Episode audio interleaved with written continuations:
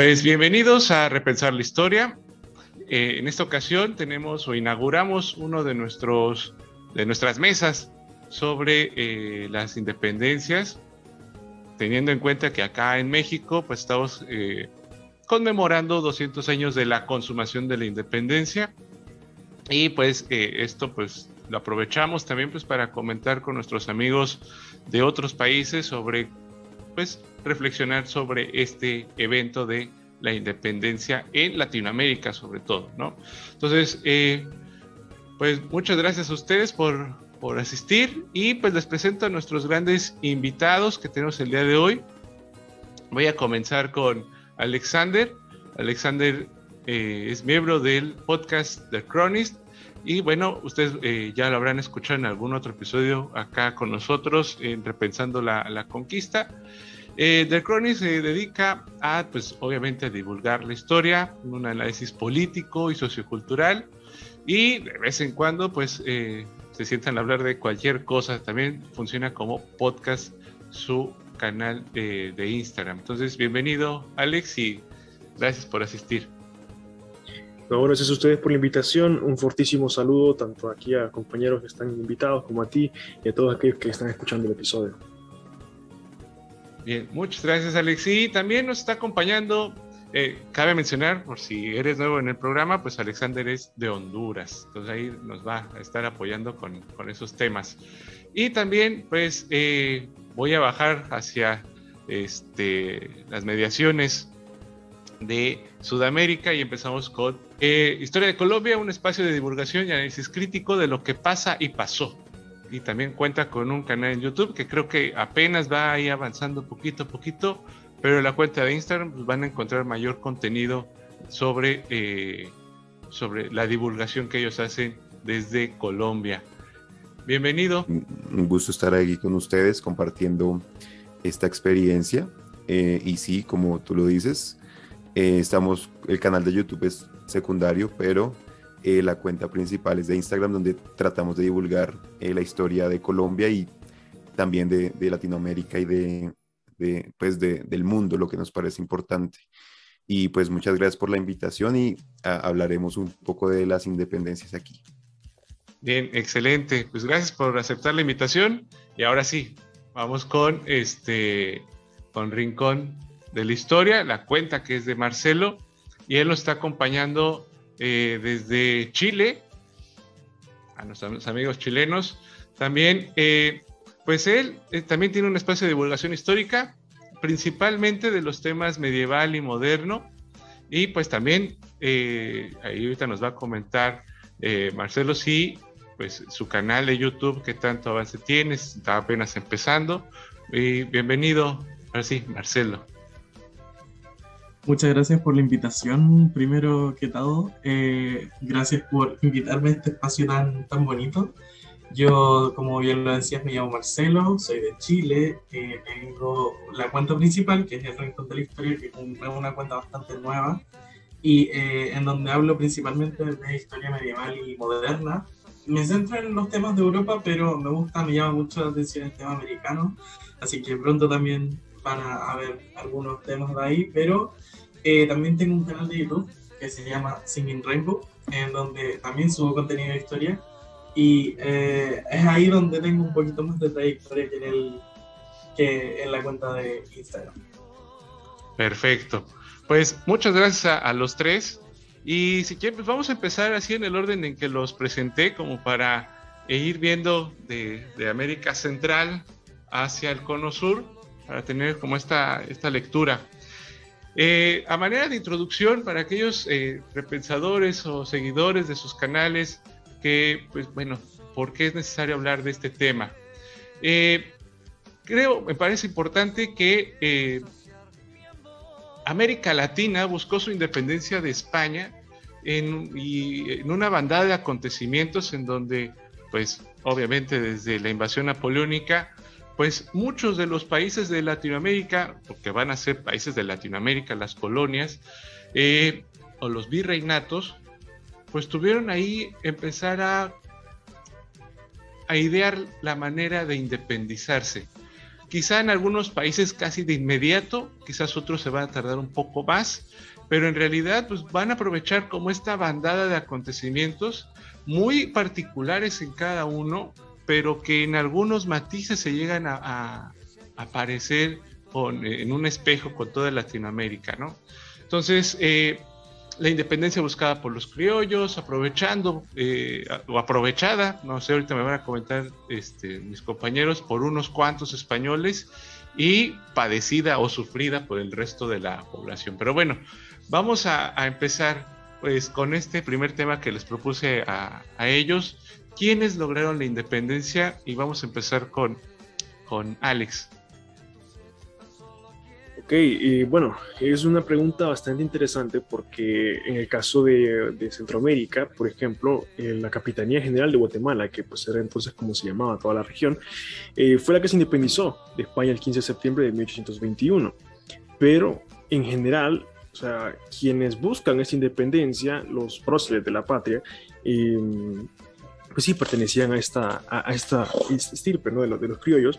Y es complicado decir que realmente ellos fueron los que no se beneficiaron, realmente ellos fueron los que totalmente se beneficiaron de esto. ¿Por qué? Porque ellos eran los dueños de básicamente la, los medios de producción, por decirlo de una manera más em, mercantilista. Pero a su vez, el pueblo en general ¿no? bajo, como tú mencionabas, ¿no? bajo el ansias de independencia, bajo este patriotismo, eh, supuesto, ¿no? del inicio de la época del descolonialismo americano, pues sí, eh, viene y apoya estos movimientos, pero realmente quien se beneficia son estas élites sociales. Eh, vemos como en el caso de los, bueno, y esto perduraría ¿no? por el resto del, de la historia de Centroamérica, eh, vemos como las primeras cosas que se buscan hacer, y bueno, no sé si esto es material de la siguiente pregunta, pero igual lo voy a agregar ahí, y lo primero que se busca hacer es constituir ¿no? Eh, una legislación, una constitución, porque Centroamérica se independizó porque, porque sí, porque vamos en el carril. Em, no teníamos ni siquiera una constitución y, nos anexamos al Imperio Mexicano de Agustín de Turbide en el año de 1822 para poder pues, tener una legislación, tener realmente pues, una, una constitución, una carta magna y de, posteriormente, una vez ya eh, con, el material para poder realizar una propia, pues nos independizamos de México en el 23 y se crea la Unión Centroamericana. Pero el punto es, ¿quién se vio beneficiado por esto? La gente, la, la, estirpe política de ese entonces. Vemos como el campesino no tenía casi voz ni voto, vemos como el indígena no tenía en absoluto voz ni voto. Realmente lo que pasó en Centroamérica fue un cambio de oficiales. Y esto se vio así hasta en el siglo pasado. Cita, por ejemplo, en el caso de Honduras, desafortunadamente, lo que fue el abuso de las empresas bananeras las multinacionales eh, de este tipo vienen únicamente y explotaron a los recursos nacionales y eh, dejan atrás una ola de pobreza, de su desarrollo. Eh, ¿Quiénes se beneficiaron? La élite política de aquí, en cuanto a las mineras, a las bananeras, y la empresa extranjera. Realmente la población en general recibió, si poco o nada, de retribución por todo ese, ese esfuerzo.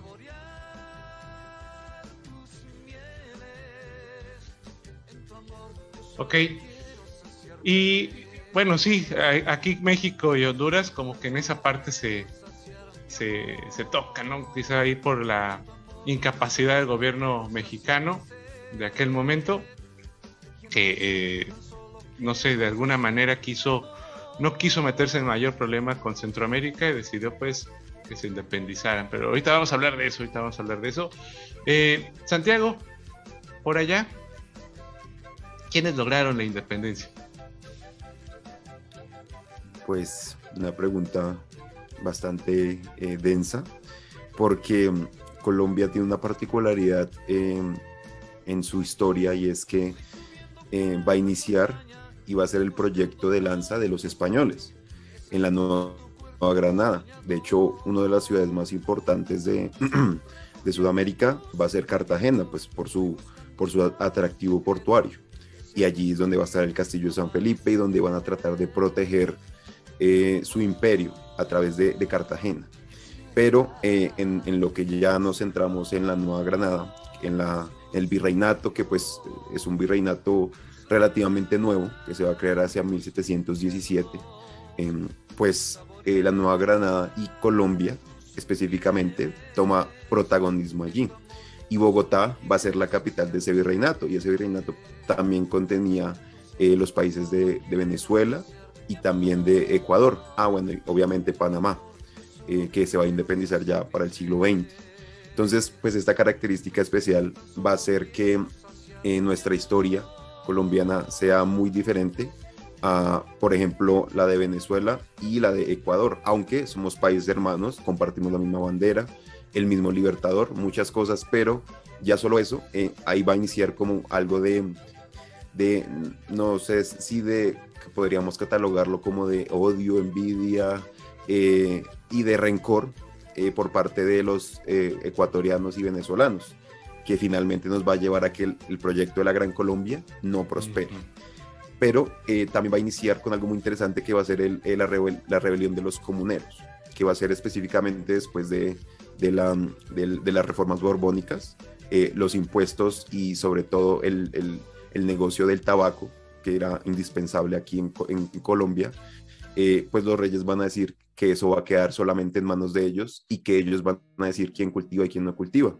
Allí se va a formar eh, de los mestizos. Cabe aclarar que esta rebelión fue de los mestizos, que los criollos no tuvieron nada que ver, sino la gente de a pie. La gente de a pie eh, pues se rebeló en contra del, virreinato, porque esto también va a tener una característica especial y es que el virreinato va a ser el odiado, pero el rey, el reino de España, va a ser el amado, va a ser lealtad por completo al reino de España, pero eh, el virreinato sí va a ser eh, totalmente odiado.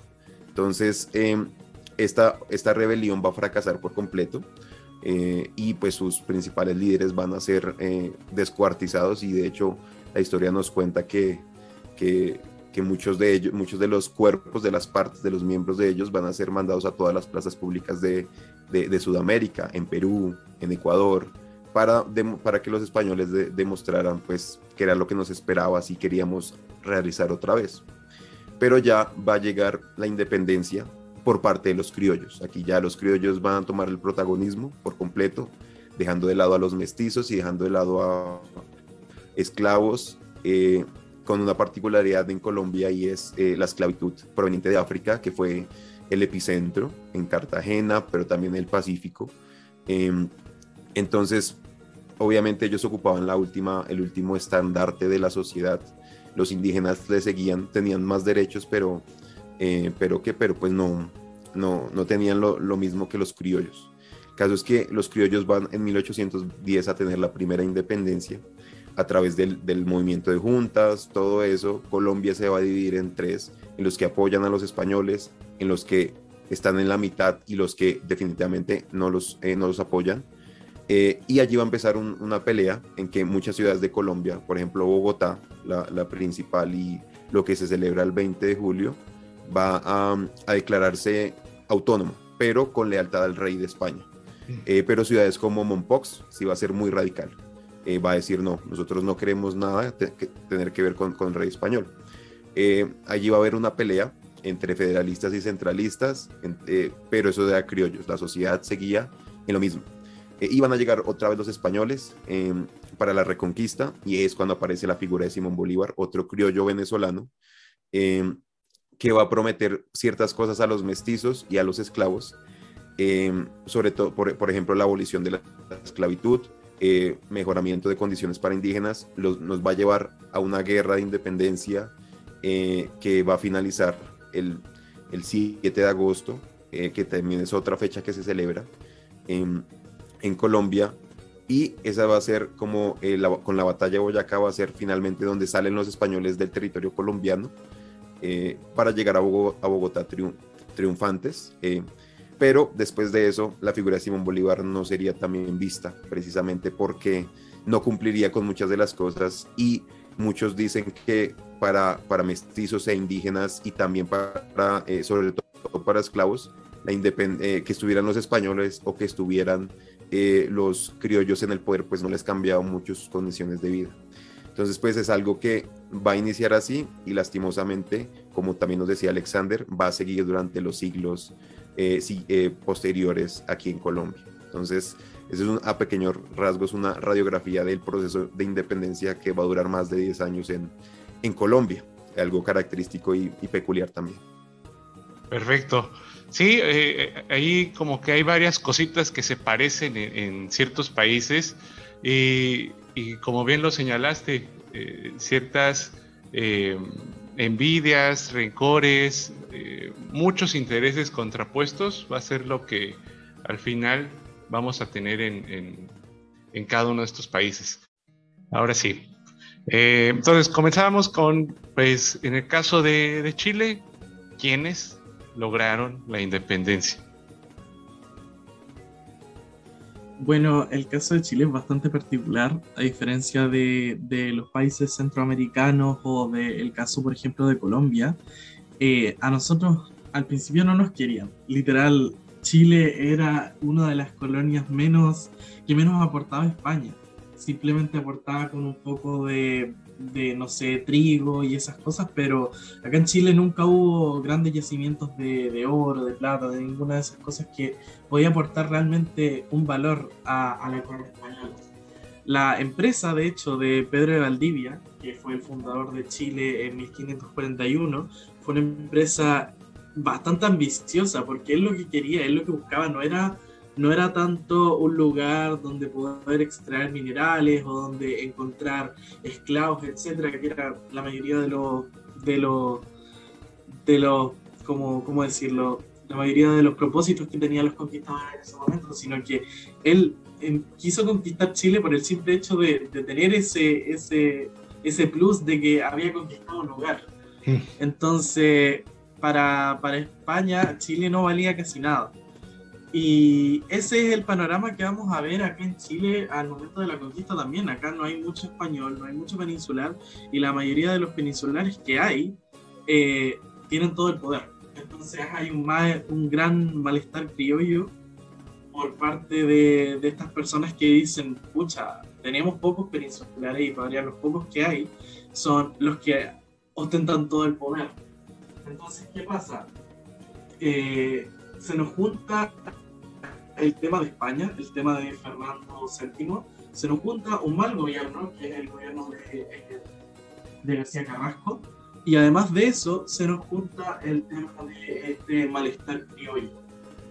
Y esto nos lleva finalmente a, a, lo que se conoce primero como la conspiración de los tres Antonios, que va a ser un proceso llevado a cabo por tres personas que tenían el nombre Antonio, específicamente se llamaban, eh, lo tengo aquí mismo, se llamaban, acá está, uno se llamaba Antonio Verney, el otro se llamaba Antonio Gramuset y José Antonio Rojas. Eh, estos tres caballeros trataron de llevar a cabo un proceso de independencia ellos y escribieron una suerte de como texto constitucional que iba a ser las bases de la nueva constitución, pero lamentablemente a Gramuset. se le quedó el maletín con toda la información eh, en un lugar público y esto fue encontrado por agentes de la corona y finalmente los tres fueron apresados. La conspiración por un proceso de independencia fue, fue derribada totalmente. Dos de los de los conspiradores se fueron en un barco hacia España para ser enjuiciados, pero naufragaron y murieron en el camino y el tercero, que si no me equivoco fue el mismo Gramuset, se, se fue exiliado a España y no volvió. De hecho, cuando fue el proceso posterior, el proceso de 1810 de independencia, a él lo vetaron prácticamente de América porque dijeron es un sujeto demasiado peligroso para estar acá, va, va a incentivar más los ánimos de independencia. Eh, eso sí, hablando del proceso en sí, el proceso que comienza en 1810, el 18 de septiembre precisamente este día, eh, es un proceso bastante burgués, digamos así, un proceso bastante burgués y bastante monarquista. El, el, proceso al principio tiene el fin de ser leales a Fernando VII no tiene intenciones de independizarse y el malestar criollo solamente se manifiesta a, través de pedir que con esta junta de gobierno que se va a formar y el, después del Congreso Nacional se decreten una serie de medidas para que Chile pueda comerciar con otros países. Es una medida más que nada comercial para tener libertad económica y no a buscar fines independentistas como tal, sino hasta la entrada de los hermanos Carrera que van a tener gran relevancia y van a ser considerados como los padres de la patria. De hecho, eh, hasta 1811-12, no recuerdo muy bien, eh, todo este proceso va a ser, como ya decía, muy monarquista y no va a ser sino hasta el golpe de Estado que va a dar José Miguel Carrera a, este Congreso Nacional, que va a clausurar el Congreso Nacional y se va a, a proclamar a sí mismo y va a empezar a, a dictar todo este tema de la independencia, que esto realmente como que empieza a tomar forma. Y asimismo, este, este caballero Carrera después va a ser apoyado por otros burgueses de la época, otros criollos, y ahí va recién a nacer este, este sentido de, de, independencia, de decir, pucha, sí, es muy bonito el tema de que queramos ser fieles a, a Fernando VII, pero queremos algo más. Y ahí es donde nace esta chispa de la independencia de manos de, de, estos, de estos personajes que son considerados como los padres de la patria, que podemos nombrar al mismo José Miguel Carrera, a Manuel Rodríguez, a, Bernardo O'Higgins, que fueron los que acompañaron todo este proceso de los vueltas de Estado de, de Carrera. Y que después finalmente también van a liberar a Chile del dominio español. Pero eso. Ok. Pues eh, si a nuestros amigos que nos están escuchando, pues habrán visto esta, este parecido en que en algún momento, de primera, creo que las colonias, si bien tenían algunos problemas, o los virreinatos tenían algunos problemas con España, había como cierta autonomía. Se puso más feo con las reformas borbónicas, pero de alguna manera pues estaban bien, vamos a ponerlo bien entre comillas. Pero ya con eh, pues el abuso de las reformas y luego viene esta incapacidad del gobierno español para pactar o defender después con, con Napoleón, pues eso hizo que dijeran, bueno, es que ya no saben gobernarnos, ¿no? Y empezar a propagar esa idea de quizás podemos ser mejor si nos independizamos. Pero bueno, eh, ya teniendo este como mapa que, que, ustedes ya me plantearon aquí, yo les propuse que, también platicáramos sobre, pues, estos proyectos post independencia. Les platico un poquito por acá para tener un contexto. No sé cómo, cómo sea allá en, en, los distintos países, no me alcanza el tiempo para ver cómo sería la, la independencia en aquellos lugares, pero acá por lo menos se tiene como muy marcado las etapas de independencia, un inicio, una, eh, una organización, una resistencia y una consumación. Eh, en este año 2021, pues sí hubo como medio un acercamiento a lo que fue la consumación, pero muy leve por parte del gobierno. Yo me pregunto, bueno, quizás a lo mejor México es como de ese tipo de, país medio extraño, pero no sé si en, en, los demás países también tengan este tipo de, de división y de que quieran remarcar a uno o dos o tres personajes. También pues tengo que avisarles que acá en México pues, fueron 11 años de lucha, entonces personajes había como para aventar. Eh, entonces, dentro de los proyectos de independencia, a mí me asombra mucho que acá en México pues quieran como tapar ahí el sol con un dedo y decir, bueno, la primer forma de gobierno no fue la república. De hecho, a los que estaban poniendo la república, pues los veían medio raros y un poco hasta anticatólicos, ¿no? Por lo que había sucedido en, en Francia. Mi pregunta es para, para, Alex, que aquí él nos va a comentar, a lo mejor tiene otra idea con, lo, con la consumación de independencia y con el imperio de Iturbide. ¿Qué les hizo decir, bueno, con México o con el imperio mexicano ya no? Y vamos a ir, no sé, por una monarquía o vamos a ir por una república. ¿Cuál fue el primer paso, Alex? Pues fíjate que interesante que menciones eso porque en Centroamérica justamente fueron esas ideas de la ilustración ¿no? las que vienen a impulsar a los padres de la patria, José Silvio del Valle, Francisco Morazán, eh, eh, Herrera, que vienen, pues ellos son los que orgullosamente hondureños eh, vienen y apoyan, ¿no? empiezan a gestionar esto en la Capitanía General de Guatemala para independizarse de España, viendo que la revolución en México pues tuvo éxito. Entonces nosotros también vamos a tirarnos a la independencia. Y eh, se logra, y uno de los primeros proyectos es ocupamos una legislación, ocupamos organizarnos, porque sí, la, la clase dominante aquí en, y esto no lo digo desde un punto de vista marxista, ni nada, nada que ver, yo no soy partidista, yo lo digo desde el punto de vista porque existía los criollos, la gente influyente, y existía la gente indígena y, y los esclavos, ¿no? Em, ellos vienen y dicen cómo organizarnos, porque no tenemos organización alguna y estamos muy divididos. Esto es algo que va a caracterizar bastante la región centroamericana. Entonces se une toda la Capitanía General de Guatemala al imperio de Agustín de Iturbide. Pero ¿qué pasa? Centroamérica nunca tuvo la intención de quedarse en el imperio. Lo que buscaba del imperio era orden. ¿Cómo vamos a organizar? Vamos a crear una, vamos a estabilizar la zona para que no venga ningún español, nos quite lo que acabamos de lograr. Protección geopolítica.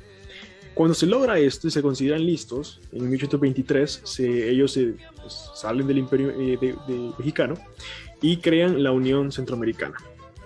¿Qué pasa con la Unión? Tenía grandes problemas. O sea, vemos quiénes eran los presidentes, o Manuel José Arce, y igualmente pues teníamos esta, esta pequeña problema, problemática de cómo vamos a organizarnos, la gente todavía no está segura, cómo somos un Estado unitario, somos un Estado federal, o sea, no se sabía muy bien qué éramos. O sea, por último se crea en el 30, y, bueno, igual en la misma década de los 20, de los 1800, se crea la Federación Centroamericana, que ya es la última y gran etapa, ¿no? Y el, gran proyecto de unificación centroamericana que tenía Francisco Morazán, por ejemplo.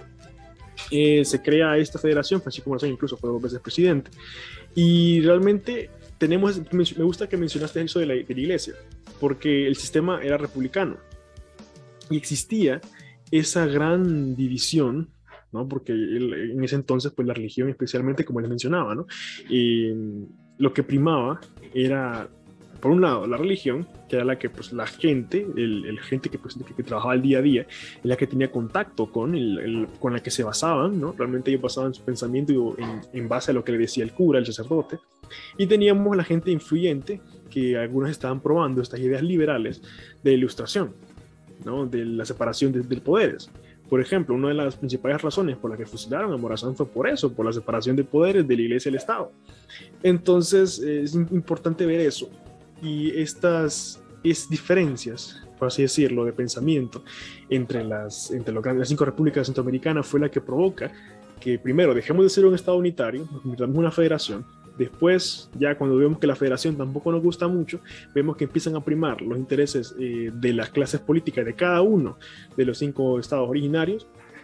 En 1938, eh, Honduras se, se, separa de la, de la Federación Centroamericana. Entonces, realmente Honduras no nace como Estado hasta 1938. Y es importante decirlo porque aquí se celebra el 15 de septiembre del, 21, como fecha de independencia, cuando nos separamos de España. Pero Honduras tuvo otras tres independencias: independencia del Imperio Mexicano, la independencia de la Unión eh, Centroamericana y la Federación Centroamericana. Entonces, vemos que es un poquito desorden todo. El problema es: ¿qué es lo que prima? Cuando tenemos este, ya los cinco estados pues están separados, ya no existe la federación, el sueño que tenía Morazán de unificar a Centroamérica pues sigue latente, él seguía, él seguía vivo y luchó por este sueño, pero no, lo que primaba eran los intereses nacionales a este punto. Entonces se separa Centroamérica y cada uno de los estados tira por su lado. Esto concluye, y digámoslo así, no se vuelve a intentar este sueño de unificación después de 1842, donde Morazán es, fusilado en, en San José, Costa Rica. Entonces, ¿por qué? ¿Por qué no, preferimos unificarnos? Es justamente algo que yo me he esforzado bastante en entender porque unidos seríamos más fuertes, en teoría, ¿no? Habríamos sido, habíamos hecho frente, era la idea original, habíamos sido una capitanía general durante todo este tiempo. Realmente las diferencias que se formaron en Centroamérica y que dividieron a los cinco estados en lo que son hoy en día, eh, nacieron, aparte de intereses políticos, intereses religiosos e intereses del de, eh, exterior, por ejemplo, Estados Unidos con la doctrina Monroe.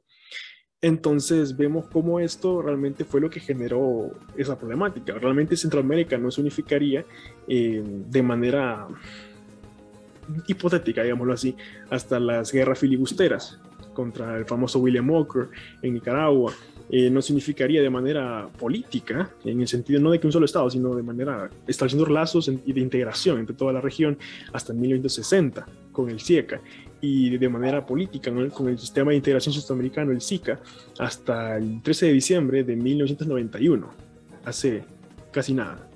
Entonces vemos que esa, eso ha sido la gran problemática y esos son los proyectos que faltan, que, que quedan pues ahí en Centroamérica. Eso fue lo que se quiso hacer, unificar Centroamérica, pero no se pudo porque primó más el interés de unos pocos, de alguien afuera del, del territorio. Excelente, excelente. Sí, e, eso no lo tenía en cuenta y me parece interesante que ahorita nos va a comentar Santiago que se buscaba esa unión, ¿no? Eh, eh, se veía a, a, todas las colonias padecer del mismo mal, como decíamos anterior en otro episodio, padecer del mismo dolor de rodilla y decir, bueno, podemos unirnos, pero estos intereses pegados más, ¿o qué opinas, Santiago, ahí en, en, Colombia?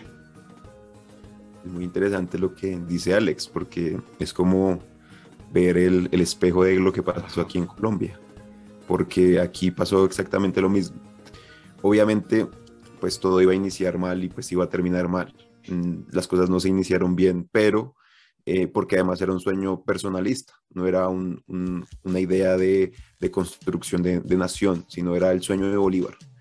Y en forma de agradecimiento, pues el, estado de, Ecuador o, la capital Quito, igual que Caracas, decidieron unirse con eh, pues la Nueva Granada, que eh, correspondía a unas partes de Colombia, de Perú y a Panamá.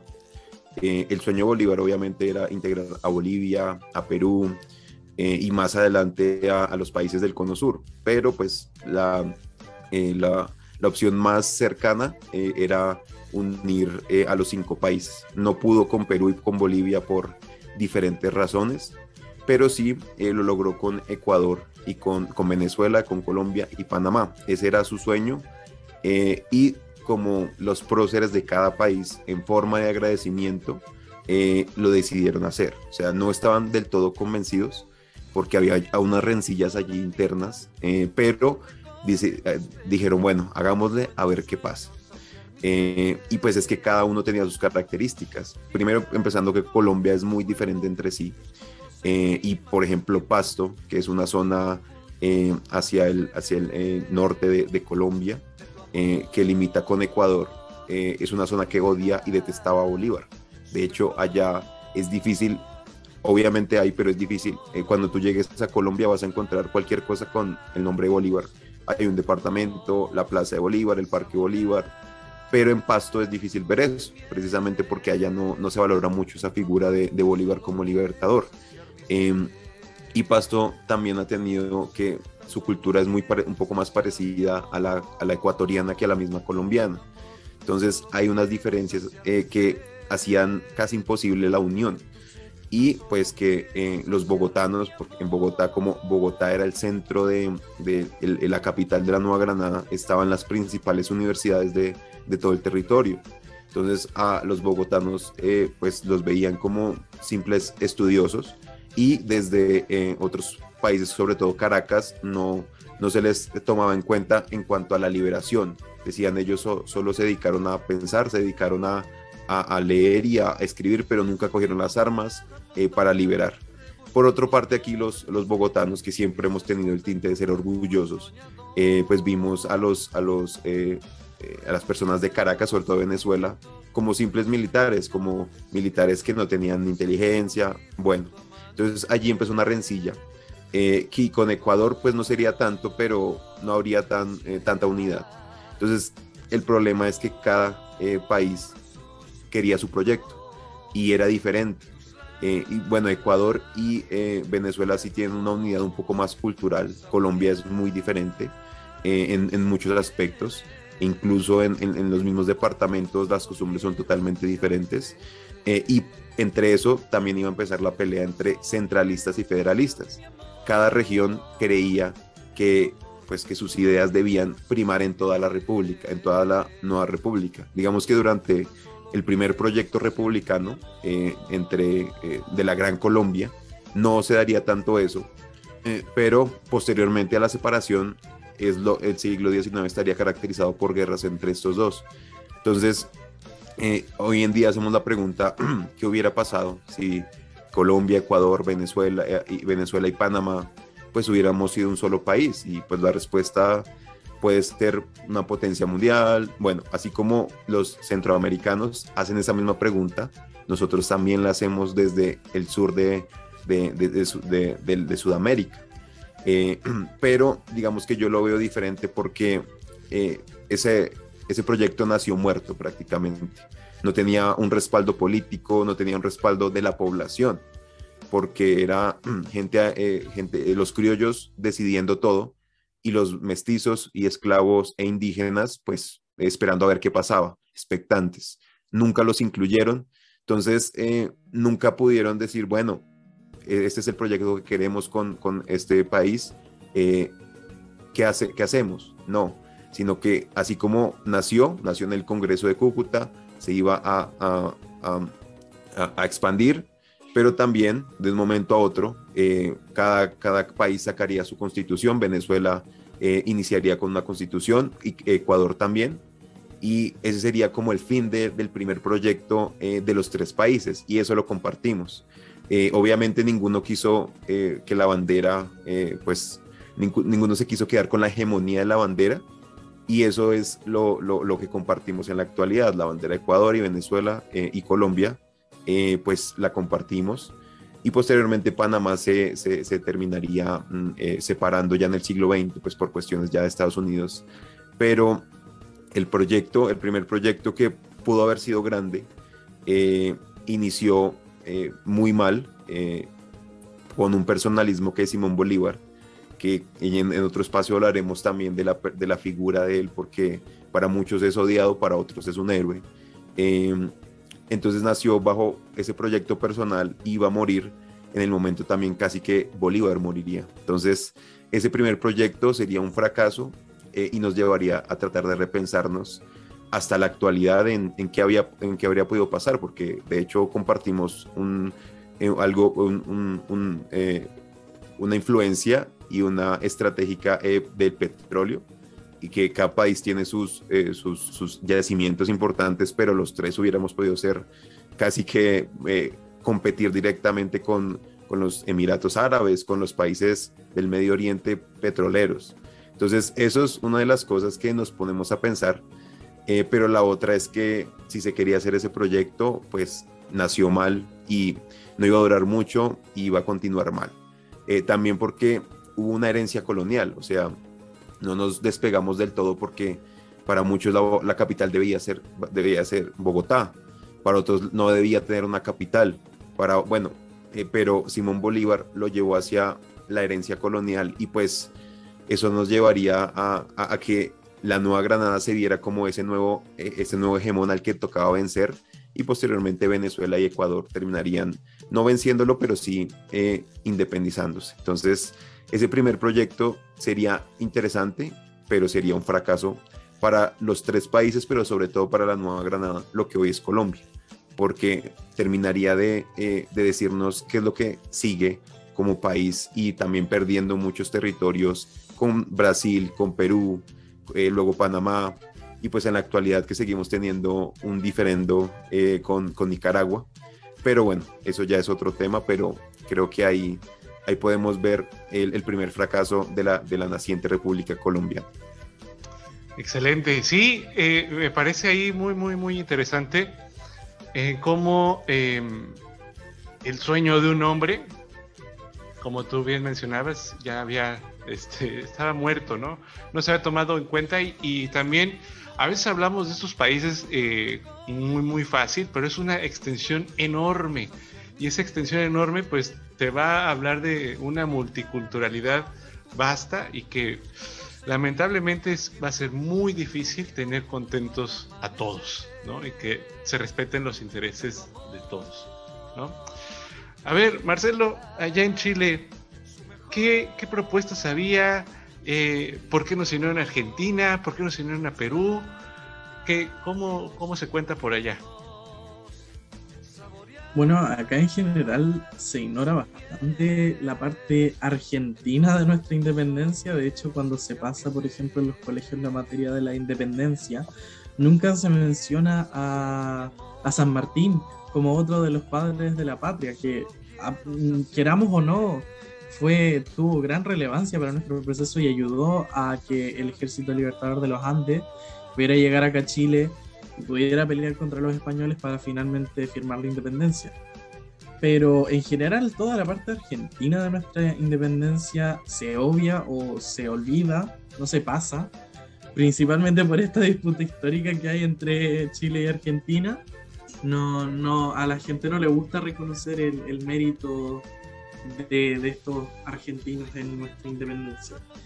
Eh, el proceso de independencia acá en Chile es bastante estructurado, por así decirlo. Se suele dividir en tres periodos, el periodo de la patria vieja, el periodo de la reconquista y el periodo de la patria nueva. Durante la patria vieja, como ya he comentado, estaba este proyecto de, de la primera Junta de Gobierno que crea el Congreso Nacional en 1811 y que termina con eh, el, la, la, los golpes de Estado, porque no fue uno, fueron como cuatro más o menos, de José Miguel Carrera que empiezan a partir de 1812 y terminan finalmente con la reconquista, que se le suele llamar este proceso que, empieza con el desastre de Rancagua, que es la derrota de, del ejército del ejército patriota a manos de los españoles. El periodo de la reconquista es bastante, eh, no se suele tocar mucho, pero es bastante interesante porque acá los españoles trataron de, durante ese periodo, a partir de 1814, derribar todo lo que se había construido a partir de, de la independencia. Eh, vemos como en la Patria Vieja había este tema de que se había creado la Biblioteca Nacional, el Instituto Nacional, que fue el primer como gran colegio que se creó acá en Chile. También se dictó la libertad de vientre, que permitía a todos los hijos de esclavos ser liberados y todas esas cosas, todas las instituciones que se crearon durante la Patria Vieja se desmoronaron. Eh, aparte de eso, tenemos que durante el gobierno de, de Casimiro Marco del Pont, este gobernador español, ocurren muchas matanzas, muchas amenazas a todos los que se quisieran sublevar y quisieran apoyar el proceso independentista. Se trató por todos los medios de acallar eh, el sonido de la independencia que ya estaba resonando más que nunca, principalmente por eh, la obra de, de, José Miguel Carrera, de Bernardo Higgins y ahora también durante este periodo de Manuel Rodríguez, que actúa como una figura casi espía, ya que se infiltra dentro de estos círculos aristocráticos de, de la casta española, eh, pasa información al ejército libertador que se vio obligado a huir a, a, al otro lado de la cordillera y juntarse con, con San Martín. Eh, también empieza a generar un montón de revueltas hay un montón de, de, de como mini revueltas en, en, pueblos, en ciudades, para apoyar el proceso de independencia que a pesar de que son callados por los españoles, demuestran que los criollos ya estaban ya con este sentimiento de, de decir ya no más de, de este dominio español. Y es finalmente eh, durante la batalla de Chacabuco, cuando el ejército libertador vuelve y toma nuevamente el control de... Eh, de Chile y trata de llevarlo a un proceso de independencia. ¿Habrán otros conflictos con los españoles? Sí, habrán otros conflictos de los españoles, pero por lo general se consigue hasta la batalla de Chacabuco y finalmente después también la batalla de Maipú como los principales hitos que expulsan a los españoles del territorio chileno.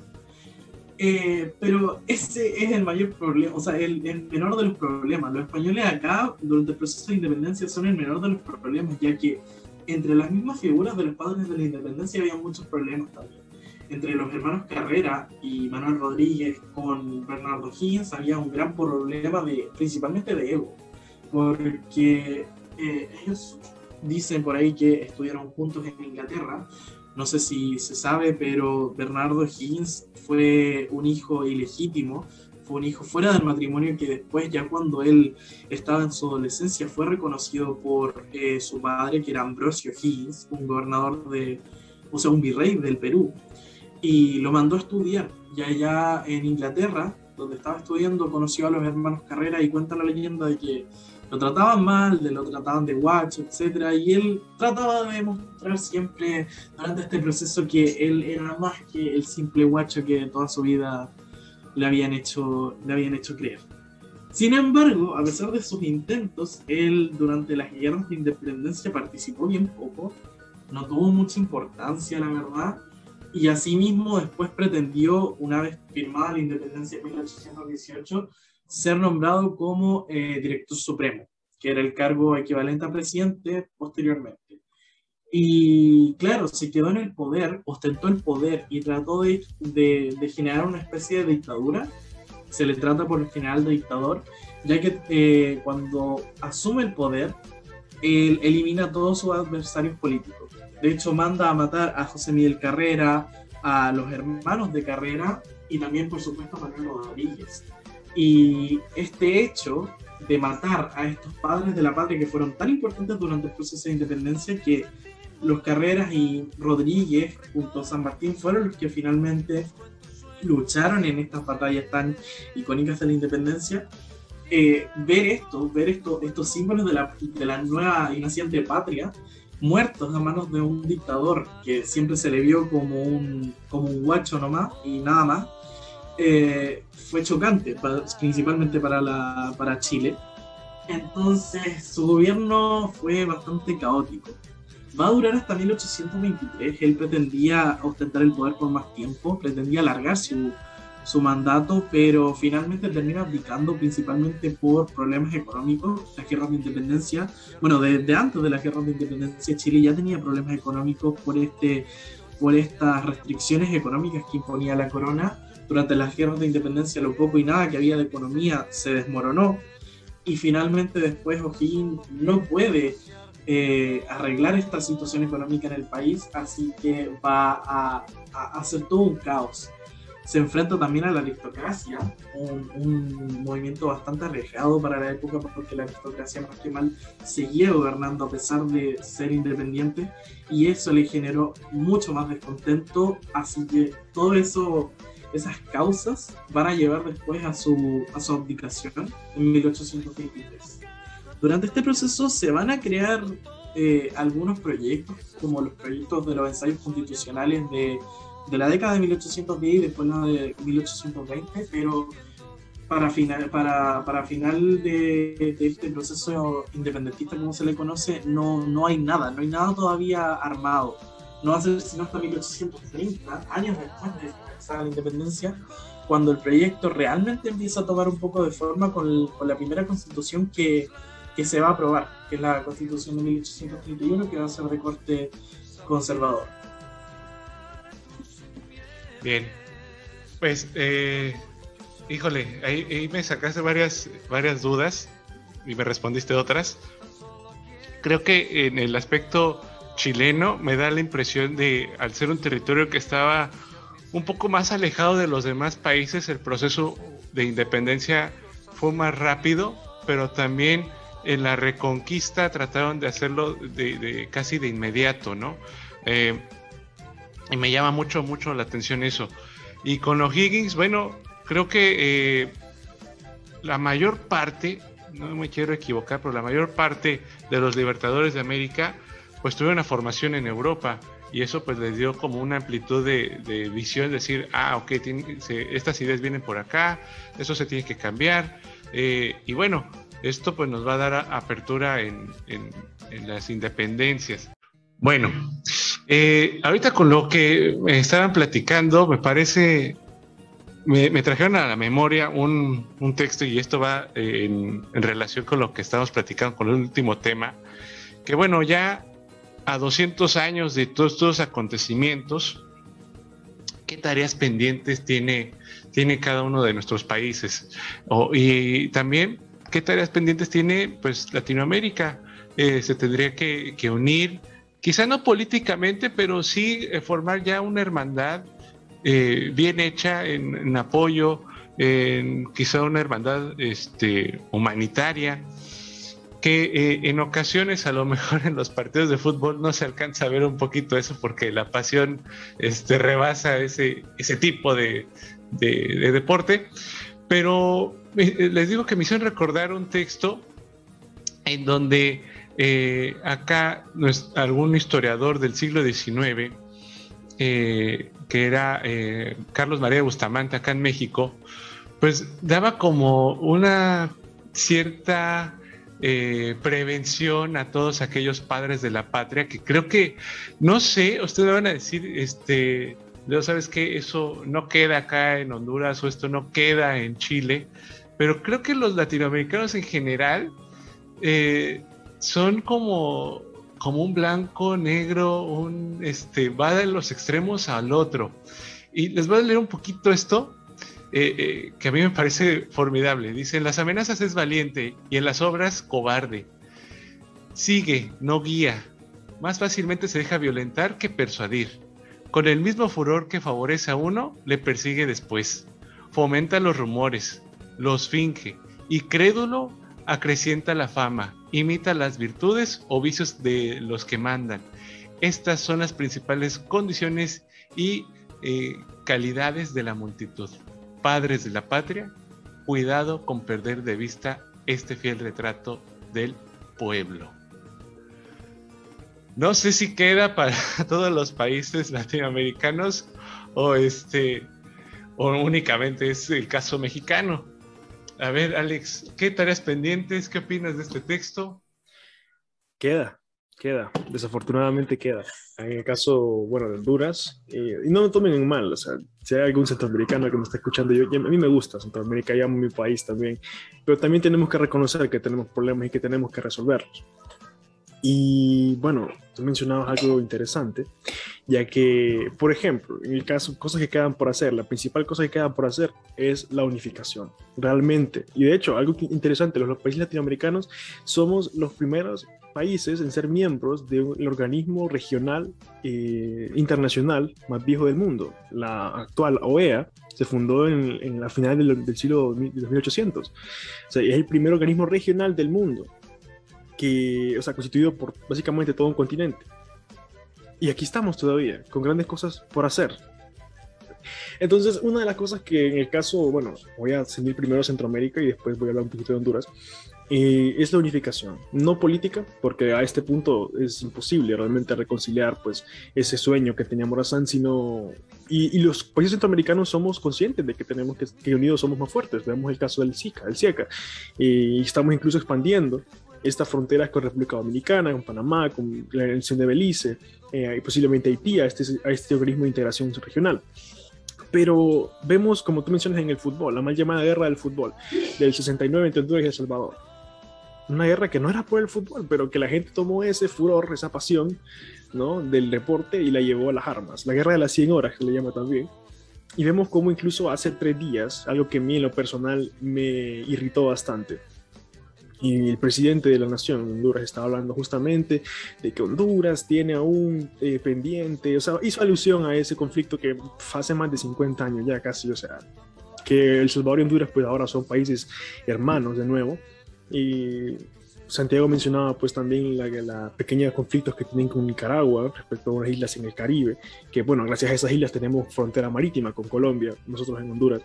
Y es importante ver cómo aún estamos peleando por eso, al menos aquí en el ámbito centroamericano. Nos hace falta esa unificación, ese pensamiento de que en bloque, como un bloque económico, un bloque político, quizás no como la Unión Europea, pero sí de, de una manera más eh, unida, podríamos hacerle frente pues a muchas cosas que creo que era la esencia del, sueño independentista de la Federación Centroamericana, de la Unión Centroamericana.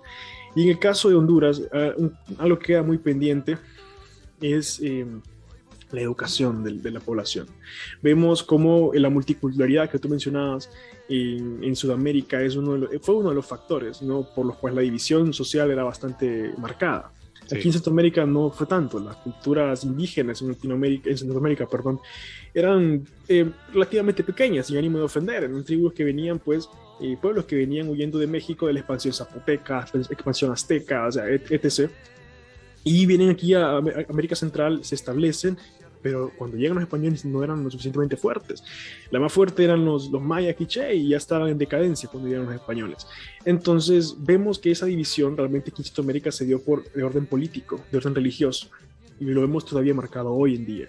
aunque ya no es una división de Estado e Iglesia la que se está peleando, sino son divisiones partidistas. Independientemente del partido en el que se pertenezca, en lo personal yo no pertenezco a ninguno, eh, se tiene que buscar el, el, desarrollo nacional. Veamos, pongo, cito el ejemplo del milagro del río Han, Corea del Sur. Después de la guerra de Corea, que un país destruido casi por su totalidad, ¿cómo es hoy en día una potencia mundial? Ellos invirtieron todo lo que tenían en la educación de su pueblo. ¿Por qué no podemos hacer lo mismo? ¿Por qué no podemos sanar esas heridas del pasado y llegar a un consenso, educar a la población, dejar de lado los extremismos políticos, dejar de lado esas divisiones ridículas, efímeras, de un momento. Hace un par de, semanas se dio un partido en Honduras El Salvador justamente para las eliminaciones de Qatar 2022, en las cuales un grupo de salvadoreños tomaron una bandera hondureña y la tiraron hacia el, hacia, y todo es como que sí, wow, aquí respeto a la bandera y la, la, la. Y una gente se pasó de furor diciendo que sí, que no aprendieron del 69 y como que ¿Eso qué tiene que ver? O sea, es un partido de fútbol. Somos dos estados que en el mundo, en, la vida, deberíamos de volver a pelear hasta esa, de la manera que se hizo. Y justamente esa falta de educación, esa falta de conciencia política, de conciencia patriótica, eh, es lo que creo que queda pendiente para el caso de Centroamérica, para el caso de Honduras, porque patriotismo no es amar un partido, no es amar, eh, no es amar un concepto, una idea, es eh, trabajar, por tu país, por tus amigos, por tu familia, porque estas personas puedan vivir y tengan una oportunidad en la tierra en la que tú naciste. Eso, lo demás es nacionalismo extremista. Entonces, eso es, o sea, creo que, y me sería bonito que al menos aquí en Centroamérica, pues, eh, se trabajara más aún en eso. Y creo que, pues, afortunadamente, y confío en el que organismos como el SICA, por ejemplo, eh, siguen trabajando para eso. No es que están haciendo un mejor trabajo, pues bien, tienen 30 años de haber nacido, básicamente, pero pero ojalá que en un futuro eh, pueda decir con un, mayor orgullo que soy centroamericano y que vengo de Honduras, de una región que pues está luchando pues por ser mejor. Qué bien, Alex, sí, esperemos que sí. Y, yo creo que em, tengo confianza en las siguientes generaciones porque vemos contenido y, no me vas a dejar mentir, y también este, Santiago y Marcelo, como somos divulgadores de, eh, en redes, pues hay cierto respeto y hay cierta fascinación por saber qué pasa en tu país, qué me puedes contar. Y creo que eso a lo larga, pues estamos sembrando algo que posteriormente pues puede fructificar en aquel sueño que tiene, que tiene Alex, ¿no? Eh, Santiago, cuando nos agarraron el huracán acá en Baja California, me puse a leer este, sobre Simón Bolívar un poquito porque acá pues el presidente de mi país empezó como a este adorar demasiado a Bolívar. Y me llamó la atención que este casi a, las vísperas de su muerte, pues mencionaba que, que la América es ingobernable para nosotros. Y así el sueño de Bolívar se viene abajo con esa tarea, con, esa premonición que tenía Bolívar de ya ver su sueño destruido, ¿qué tarea pendiente queda, queda en Colombia? En, Colombia es muy, muy, difícil, ¿no? Pero antes de entrar a eso, eh, y con respecto al texto que leíste al, inicio de, de este punto, me, hizo recordar precisamente eh, la pelea entre Bolívar y Santander, que pues aquí en, en, el momento en que, que fue la, eh, iniciaron la expedición, eh, juntaron tropas, juntaron personal, armas, Bolívar y Santander pues eran uña y mugre, se dice aquí en Colombia como eran los mejores amigos. y pues juntos lograron sacar a los españoles del territorio colombiano. Eh, pero ya llega la Gran Colombia, el presidente de Colombia va a ser Santander, eh, y pues cada uno va a tener su presidente, pero Bolívar y Santander van a empezar a reñir, van a empezar a, a ser paranoicos el uno con el otro, que el uno le quiere quitar el poder al otro, y de hecho eh, se va a llamar la conspiración septembrina, cuando algunos intentan matar a Simón Bolívar, porque él ya se había declarado dictador de, la Gran Colombia.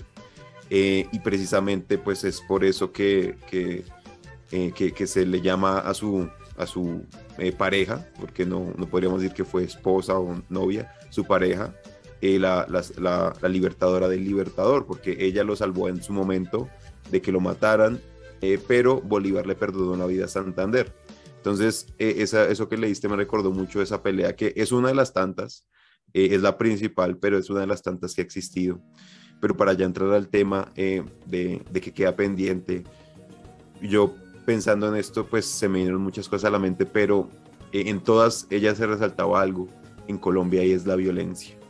La violencia eh, nos ha atravesado la vida en todos los aspectos de, a lo largo de la historia, porque siempre hemos mirado y hemos mirado hacia atrás, bueno, ¿cuándo empezó? Y nos hemos preguntado, ¿desde cuándo somos así? ¿Somos así? ¿Hay alguna opción de, mejorar?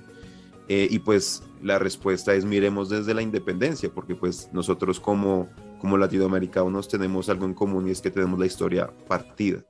Eh, es un momento eh, cuando llegaron los españoles, la colonia, y de ahí empieza nuestra historia en sí, como repúblicas. Entonces miremos desde ahí a ver si hay algo que nos, que nos haga mirar por qué somos así, porque, porque pues ustedes sabrán que Colombia ha vivido épocas de violencia duras, que lastimosamente lo seguimos viviendo, obviamente no tanto como en, otras épocas, porque en, épocas anteriores era el narcotráfico, eh, grupos guerrilleros, grupos paramilitares, entonces eh, se juntaba todo y, pues vivir en Colombia era casi un milagro, eh, pero pues ahorita las cosas han mejorado pero eh, no significa que no haya violencia. Y a lo largo de la historia de la violencia en Colombia muta. No, no, no desaparece, sino que cambia de forma. Primero fue la violencia entre los partidos políticos, luego fue la violencia eh, de, pues de guerrillas, de paramilitares, luego llegaría la violencia de narcotráfico. Eh, entonces no se acaba. Pero una de las cosas características de la violencia en Colombia es, primero, y que es una deuda que tenemos todavía desde la independencia, es mirar a la otra persona como un interlocutor válido. Es decir, tus ideas valen tanto como las mías. Lleguemos a un punto en el que podamos construir. Y eso también es algo que decía Alexis. Eh, en Colombia, eh, primero va, pues, va a llegar una periodo de la patria boba, eh, que, así lo llamó Antonio Nariño, porque pues, fue un momento en que se pusieron a pelear y, a pelear en batallas a ver qué proyecto iban, íbamos a, a, realizar en, en, la Nueva Granada, si el federalista o el centralista. Y eso lo aprovecharon los, eh, los españoles para el periodo de la Reconquista, que es algo que compartimos también con Chile, como nos decía Marcelo. Em, eh, pero, eh, pues digamos que desde ahí, como que no tenemos una posibilidad de, de, de llegar a consensos. O sea, obviamente nunca vamos a estar de acuerdo a todo, pero lleguemos a consensos y entendamos que nuestra opinión no es la única que vale, sino que es la, hay muchas opiniones así, y pues eso más adelante va a generar exclusión política, que va a generar más violencia, que va a generar, entonces, una de las raíces de la violencia, porque hay muchas en Colombia, pero una es eso, no poder llegar, no ser capaces de llegar a consensos. Y es algo que pues desde nuestra cuenta siempre hemos eh, criticado, pero siempre hemos fomentado, el entender que somos totalmente diferentes, así seamos del mismo partido político. Eh, pero pues también la corrupción, ¿no? La corrupción es algo que, que, que, nos atraviesa también a todos, pero que inicia desde allí, porque de los primeros antecedentes de, en Colombia es cuando eh, están durante ese periodo de la patria boba y se enteran de que España, los españoles ya pisaron tierra colombiana eh, los gobernantes de esa época van a abandonar, primero llevándose todas las riquezas de, que se habían conseguido, y van a abandonar eh, el barco, por así decirlo, y se van a llevar todo. Y también la corrupción va a mutar, va a mutar en Colombia, hasta el punto en que pues, eh, la sociedad es corrupta desde sus bases hasta el presidente de la República. Em, y pues yo creo que, que, ya para finalizar este punto en cuanto a Colombia, pues eh, pensando también en, algo que rescatamos mucho de los mexicanos y es su valor a la herencia, eh, a la herencia indígena, su, rescate a eso, porque aquí en Colombia no, es, no pasa eso. Eh, pensamos, obviamente en nuestra cultura principal que iban a ser los muiscas, aunque hubo muchas, los, los de San Agustín, los cenúes que van a ser los únicos en, en, Latinoamérica que van a tener un sistema de regadíos, una tecnología bastante avanzada para, pues, para la época. Eh, los caribes que se van a, ubicar en la zona caribe de Colombia, eh, los taironas, bueno, van a haber muchas, pero los que más se conocen y la base de la población va a ser los muiscas. Esa cultura no, fue, no se puede comparar con los incas, con los mayas, con los aztecas, pero eh, no hay un rescate de la herencia cultural, no hay un rescate de decir venimos de allá muchas de nuestras costumbres, muchas de nuestras comidas, de bebidas, vienen de allá, eh, pero aquí en Colombia hace mucha falta eso y que también tiene que ver con la educación. Desde, la, eh, desde, desde el colegio se nos dice que, que, que, la, que, que, la, conquista y la colonia fue un proceso, pero no se empieza a cuestionar eh, cómo fue ese proceso, qué pasó, cómo éramos antes, y pues hasta el punto en que desconocemos de dónde venimos. Eh, y también eh, aquí en Colombia todavía hay muchas culturas indígenas existentes, hay muchas lenguas que todavía siguen vivas, otras que se murieron como la chipcha, em, pero no hay, un, no hay una valoración de, esa cultura, eh, no hay una valoración de esas costumbres y como colombianos no, no, no valoramos eso. Y creo que es algo que tenemos que empezar a hacer, cosa que los mexicanos pues por lo menos que lo vemos desde acá, eh, sí lo hacen. Obviamente también tendrán sus críticas de hacerlo mucho más, pero en comparación con Colombia eso no pasa. Eh, de hecho aquí pues es eh, casi que buscamos echarle tierrita, o sea, olvidar ese proceso, ese proceso. Tratamos de olvidar que fuimos en algún momento indígenas y que nuestras, eh, nuestra sangre es indígena. Así sea en un 20%, pero lo es. Entonces yo creo que eh, para Colombia hay esas tareas pendientes, hay muchas más, pero, pero esas son las principales que yo puedo ver. Cierto, a mí eh, me gusta esa parte de México que, bueno, ya vista desde que, alguien extranjero lo diga, ah, ok, no, no lo había visto de esa manera, pero es cierto, aunque, bueno, como tareas pendientes también, pues existe ese detalle de de sí, a lo mejor recordar las culturas indígenas, pero también sin olvidar que hay culturas indígenas en el presente, ¿no? Y que no solamente hay que recordar o, maravillarse de la antigüedad, sino también de, del presente, que eso a veces los mexicanos somos muy olvidadizos de eso. Eh, Marcelo, ¿qué te pareció la, la lectura? ¿Sí son allá, allá en Chile así o son completamente distintos o ajenos? Eh, bueno, a diferencia de estos otros países que tienen un, un legado o que tienen figuras tan icónicas como Bolívar, eh, para nosotros el proceso de independencia fue básicamente un proceso transitorio. Las cosas acá en Chile siguieron igual durante el siglo XIX, no cambiaron muchas cosas en realidad y no fue sino hasta el siglo XX cuando las cosas realmente empezaron a cambiar. Eh, el proceso de independencia en sí trajo la novedad de la igualdad, la igualdad ante la ley, eh, también después abrió el paso a la secularización, eh, dio paso también a, que se visibilizara un poquito más este tema de la diversidad que había dentro de Chile, pero no resolvió básicamente ningún problema, más allá de eso. Fue una cuestión política, pero que no resolvió las cuestiones estructurales que eran más de carácter social.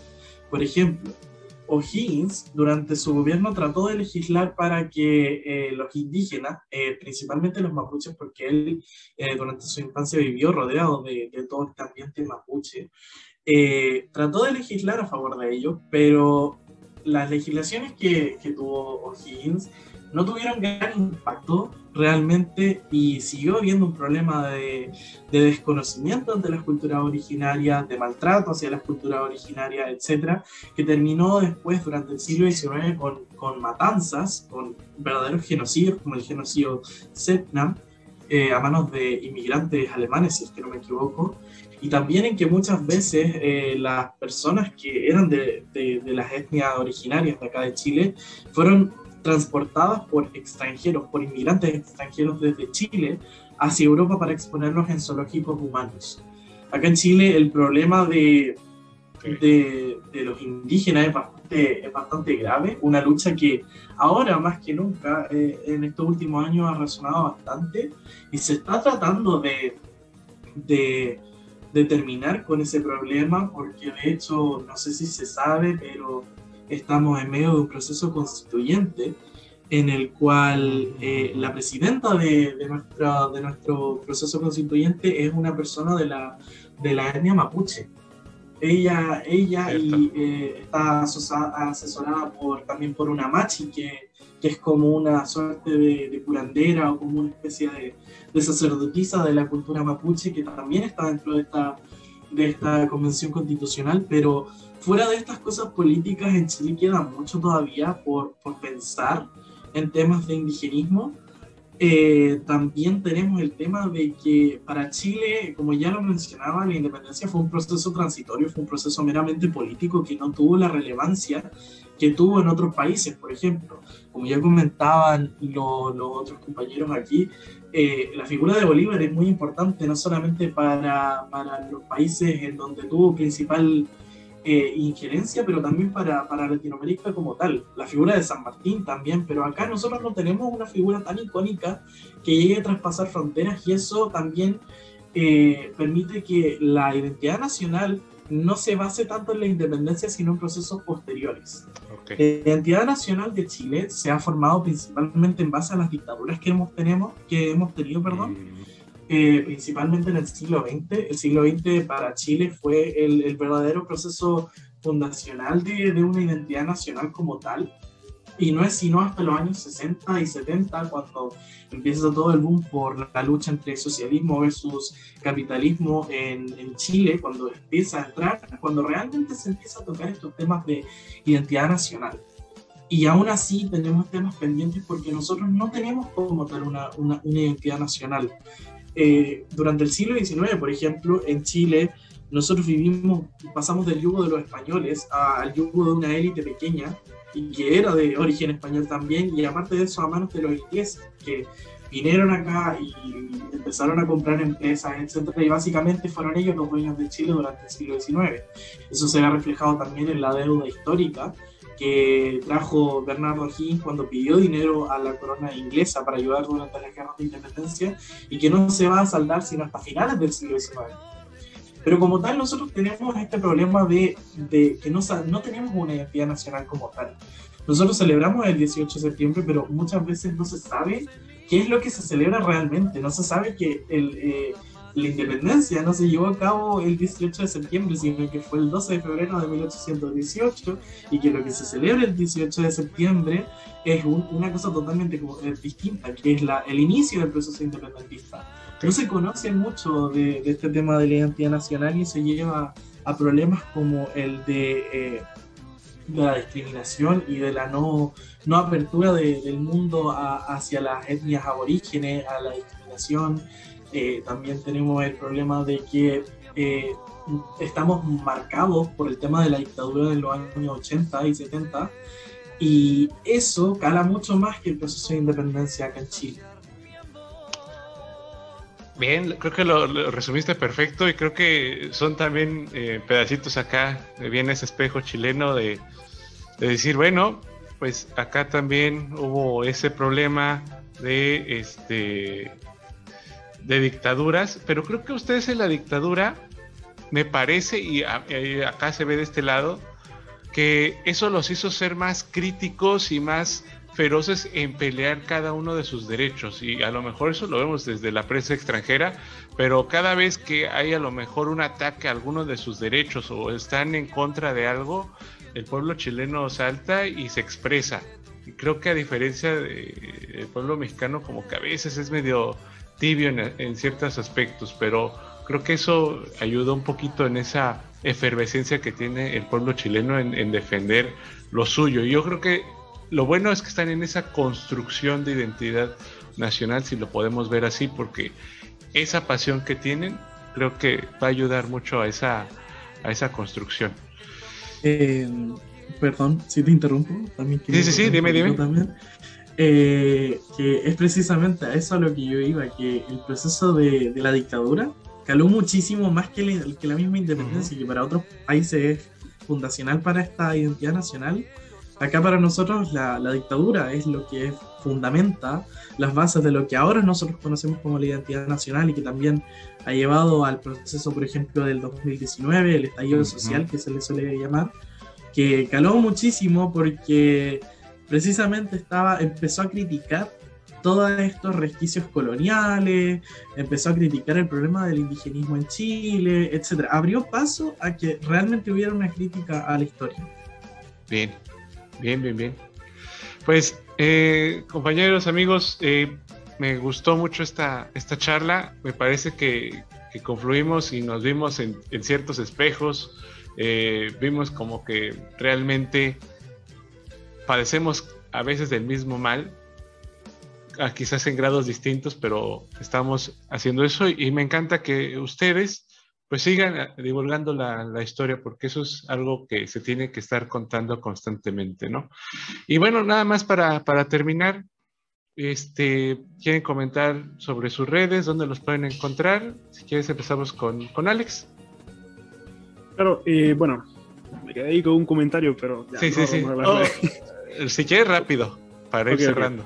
Claro, eh, bueno, mira, en, algo que mencionó Marcelo que me llamó mucho la atención es justamente eso, la construcción de la identidad nacional aquí en Honduras, por ejemplo, no fue sino hasta 1982 que se crea la constitución actual y desde entonces hasta hoy día, 39 años después, todavía no se ha hecho un solo mecanismo de consulta popular en una democracia republicana según la Constitución. Entonces todavía nos falta una independencia más que la independencia de la bobada, de la independencia real de un pueblo que pues, realmente comienza a pensar, razonar y a elegir candidatos pues, que sepan cómo manejar un Estado y no su propio interés. Pero bueno, ese es el comentario. Y las redes, y bueno, no sé, nos pueden, nos pueden seguir en Instagram o en Spotify como Derek Honest. Em, y eh, a mí personalmente como Alexander Galeas 117. Y ahí estaremos para seguir analizando la historia y la política. Perfecto, Alex. Eh, Santiago. Ahí, también para hacer un comentario pequeño. Sí, sí, sí. Dijo Alex. Y es que, pues aquí eh, no hemos sufrido con identidad nacional, pero sí nos han querido imponer cierta identidad. Entonces, duramos más de 100 años con una constitución eh, en la que se decía que para ser colombiano se debía ser blanco, católico, eh, hombre, eh, y durante todo el siglo XX duramos con eso. Ya con la constitución de 1991 fue que nos pensamos como multiculturales, cosa que es muy obvia, que se ve desde, desde afuera, pero que nosotros no, no nos pensamos precisamente por el Partido Conservador, por la Iglesia Católica, pero pues eh, fue hasta ese momento en que nos pensamos como diferentes dentro de un mismo país. Y pues desde esa época em, digamos que Colombia ha venido teniendo algunos cambios pero eh, han sido lentos como todo en Latinoamérica han sido lentos han sido eh, progresivos. Pero pero bueno ya para terminar pues no nuestras redes aclarar también que pues no soy el único administrador de la cuenta eh, comparto con, con, con, Melanie también que no nos puede acompañar hoy, pero eh, pues principalmente nosotros estamos en Instagram eh, y por allí hacemos todo, que es arroba historia of Colombia. Es of Colombia porque la de Colombia ya estaba tomada, entonces tocó básicamente por eso. No es un, no es nada de, de, honor al, al, inglés, no, sino pues ya estaba tomada la otra. Eh, y pues, eh, no, el, canal de YouTube hay unas cosas, pero mm, está en construcción, está en construcción, listo. Bueno, pues ahí está. Eh, Marcelo. sí, bueno, también quería contar un poquito que el tema este me parece interesante lo que plantea Santiago, de, de que en Latinoamérica los procesos en general son lentos y es verdad porque, por ejemplo, cosas como el, el, divorcio acá en Chile no existieron sino hasta los años 90. Eh, es recién ahí cuando empiezan todas estas cosas y el problema de la, de la identidad nacional va más por eso que eh, son, son países muy conservadores, que su identidad nacional era una identidad bastante conservadora, bastante eh, retrasada en el tiempo, etcétera, que, que quedó como resquicio de, de todo este siglo XIX y XX. Pero bueno, ya terminando con esto, eh, me pueden encontrar en mis redes sociales, el, el Rincón de la Historia en Instagram. Eh, y ahí también, si se meten a mi perfil, para encontrar el link abajo en, el perfil, van a encontrar el link a mi canal de YouTube, donde también hablo un poco de historia. Me enfoco mucho más, como ya decía, en la historia medieval y moderna, pero me gustan mucho los temas americanos y prontito se van a ver algunas cosas sobre eso. Excelente. Pues eh, sigan estas cuentas, de verdad eh, tienen variedad de contenido en el ámbito de, historia. Y pues les agradezco su, asistencia, de verdad me gustó mucho esta charla y esperemos pronto repetirla porque hubo varios temas ahí como, pendientes que se nos escaparon de, las manos, pero les prometo que, que abriremos otro espacio para que estén completamente invitados. Y pues antes de, dar el corte al episodio, no sé si me quieren regalar una foto. No sé, Marcelo, si este para la, la publicación puede ser regalarme ahí tu cámara. Eh, ándale, ándale, déjame tomar captura. Ahorita les digo, listo, 3, 2, 1. Ah, está, perfecto. Pues gracias, muchas, muchas, muchas gracias por su participación. Y pues estaremos subiendo el episodio en lo máximo 48 horas en lo que hacemos la edición. un fortísimo saludo a, allá a México, Colombia, Chile y ojalá pues puedas verlos en otro, en otro momento y pues ahí quedando. Está súper, súper ameno y súper feliz de haber compartido con ustedes. Y yo lo mismo, gracias por la invitación y pues chévere también conocer las perspectivas de, de otros países latinoamericanos, hermanos, y pues que se repita. Aquí siempre a la orden, ¿listo? Excelente. Pues gracias, déjenme pasar. Bueno, también quería mencionar, perdón por, por interrumpir, perdón por interrumpir, pero también quería agradecer por, por este espacio para dar a conocer un poquito estas perspectivas. También me gustó mucho haber conocido las perspectivas de otros países que yo la verdad no conocía. Así que muchas gracias por esto, muchas gracias por la invitación y gracias. No, pues ahí estamos. Entonces el canal de Repensar la Historia está para, para ustedes cuando tengan algún proyecto en mente. No se olviden de nosotros y pues nos sumamos. ¿De acuerdo?